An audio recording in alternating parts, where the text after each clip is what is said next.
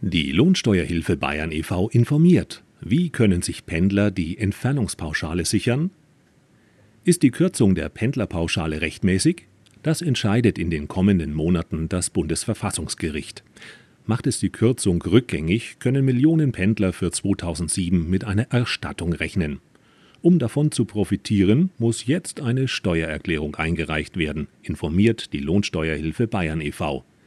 Darin wird der Weg zur Arbeitsstätte ab dem ersten Kilometer angegeben. Erst das Finanzamt kürzt die Entfernung um 20 Kilometer. Liegt der Steuerbescheid vor, gibt es zwei Möglichkeiten, sich die zustehende Steuerrückzahlung zu sichern. Zum einen können Pendler darauf vertrauen, dass der Steuerbescheid im Punkt der Entfernungspauschale als vorläufig gilt. Bei einer positiven Entscheidung des Bundesverfassungsgerichtes wird die Einkommenssteuer unter Berücksichtigung der Pendlerpauschale automatisch neu berechnet.